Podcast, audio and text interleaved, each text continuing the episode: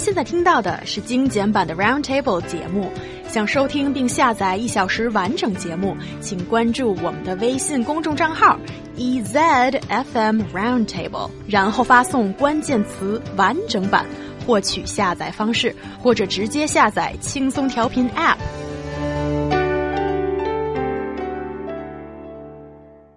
A media report has pointed out that Chinese people are speeding up their efforts to achieve their goals ahead of time. Success, fame, and wealth have to be achieved as early as possible. Otherwise, you are simply a big, fat loser. How is that sentiment translated in real Well, life? who doesn't want success, fame, and wealth at the age of Justin Bieber? Come on, folks. that sounds nice, but Well okay. said. We need a report. We're going to talk about it. A report on the People's Daily on December 16th said Chinese people were living in an era when everyone tries to pursue the high speed life. In the mindset of pursuing basically a speedy living pace, everything will be connected with speed. This is kind of like you're you're getting the vibe that I'm saying speed a lot. Everything's moving fast. You're moving fast as well. And uh, what I would mean by everything's moving fast is now we eat fast food, maybe more than we did in the past. We take high speed trains instead of maybe those trains we used to take that were a little bit slower or a lot a bit slower. Uh, we receive express deliveries on demand the next day. Uh, we live in express inns sometimes, and uh, we we wear. And you know what? I want to take a. I want to do a sidebar here, Hyung, and have you explain this because I think only you can explain this so well. yes, Uh, now we wear fast fashion clothes in our fast paced lifestyle. What is fast fashion. Oh, who better to explain that than Young? yes, I'm just, you know, uh, Yes. crowned myself. I don't know how that works. But yes, pretty much fast fashion is a really good uh, facet of the fashion industry today, and also I think how people, uh, how fast people's lives are. That is, you buy from brands such as H and M and maybe certain lines in Zara. That your the clothes is only meant to be fashionable and last for one season, so or a couple of months, and then. They're made in such poor quality with not much attention. Hey, I'm wearing some of that right now.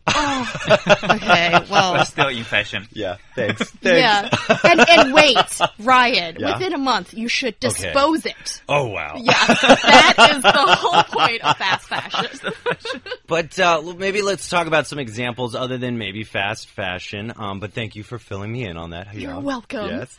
But uh, maybe you would see many students that are pursuing like the legal profession, and even while they're in their, uh, as I understand, graduate degree, they're already taken the legal professional qualification certificate while they're still in school before they had graduated um, just to make sure that uh, after they graduate, they are ready to get, I guess, started in the workforce.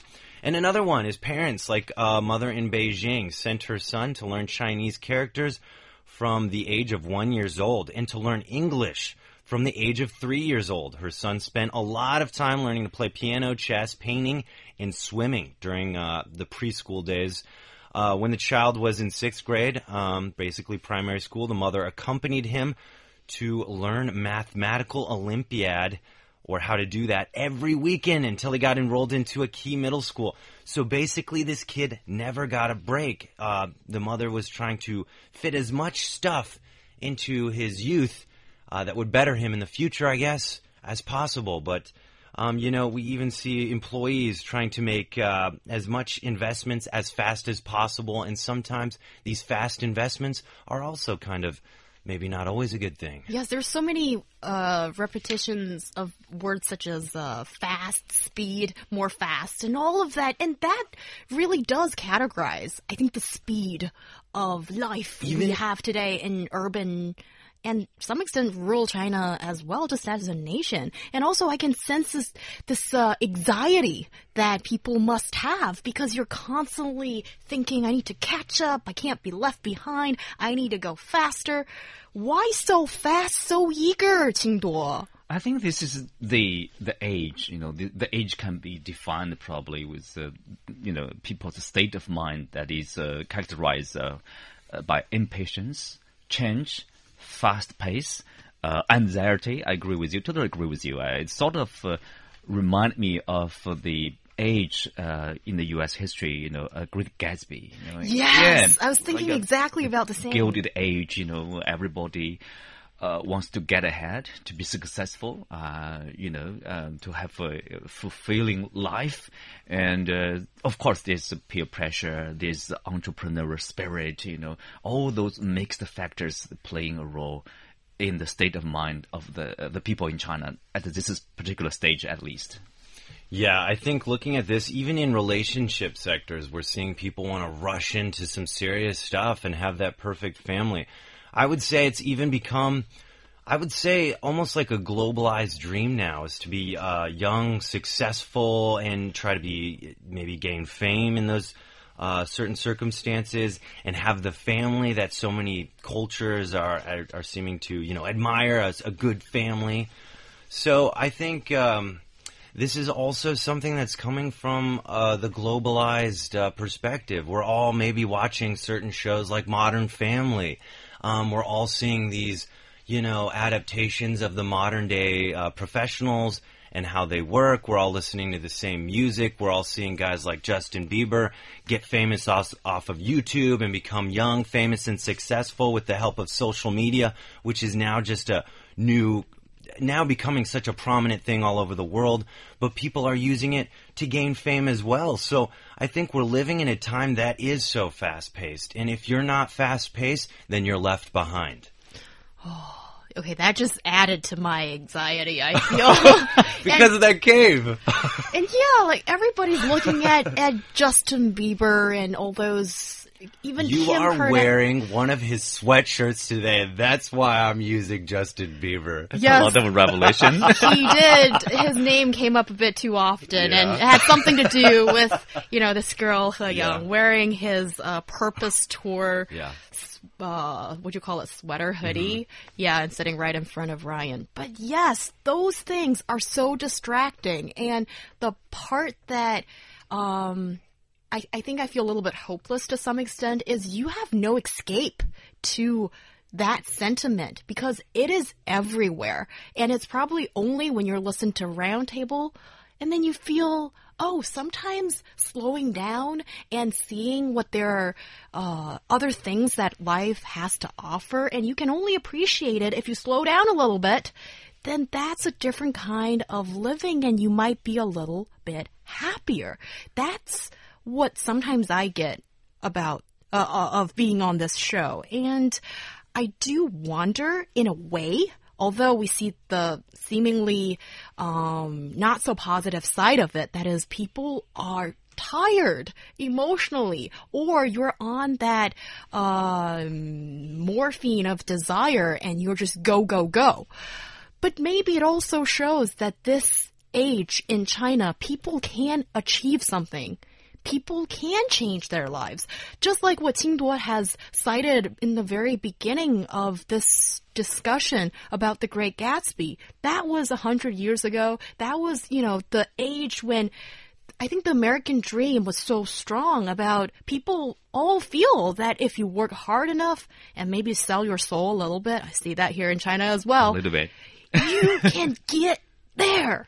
But look at it this way too. Now, now you're not just competing with someone in people in your country. You're not just competing maybe for jobs uh, with people in your town. Now, because of the internet, people can get jobs all over the world, and it, that trend is not slowing down in any way, shape, or form. So now, you know, people I think are trying.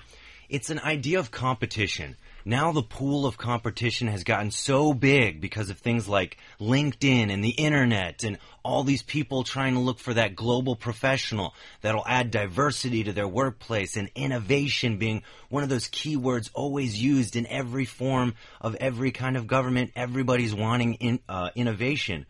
So these are things that happen, I think, on a globalized level, having this huge pool of competition that is now being seen.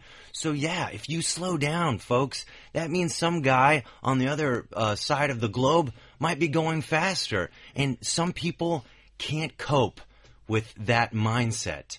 And especially, I think many times, parents also want to they feel that the only way they can help their kids, you know, is to make sure that they secure their future. So I often do come down hard on these parents that I feel like uh, kind of sell away their kids' uh, childhood to better prepare them for the future. But at the same time, I mean, you know, looking at some of this stuff in the future and what's trending, maybe it makes sense. Okay, that just certain added to my Your anxiety, again. You need to get out of that cave. Okay, I hate the word speed or fast or anything Or associated with internet. Okay. 4G. And Yeah. also competition. I hate these words in this topic discussion. You know, the problem is like, you know, uh, then what is the purpose of life? You know, what is the meaning of life? You know, what are we are doing here in this short period of time of several decades, you know, uh, less than around 100 years to the most uh, people. And also, you know, like I do see young people, they, they try to make the most of the time. Like even some, uh, you know, college students, they sometimes would display uh, the pictures, uh, you know, of where they have been, like how many provinces have been in China. Only two. I have been all the places except for two. I have been so how many countries. You know, people tend to emphasize something that is a bit superficial for me. I think people emphasize the surface. You know, so what you know, you have been to many countries. Okay, uh, what have you learned? Uh, you know, what do you know? What, you know, what have you gained on those uh, trips, visits? And also, it is, you know, people say, oh, there's pressure for me to find a good job, you know, to be successful, especially instant success, right? Overnight, uh, fame and money. But the thing is, like, you have to prepare yourself, like, especially for young people, you are still in college. Prepare yourself, you know, success appreciates those who best prepared. At the same time, I found a problem, you know, they tend to, you know, because you're, you are emphasizing so much about being successful, you tend to be like me-centered. It's always about me, always about me. This is a bit worrying for me. I remember, uh, uh, one saying by one of the Israeli prime ministers, you know, if I'm not for myself, who will be? If I'm for myself only, what am I? People should try to understand. I, I think, you know, like, yes, of course, you know, we fight for success, you know, but at the same time, we cannot only for success of ourselves.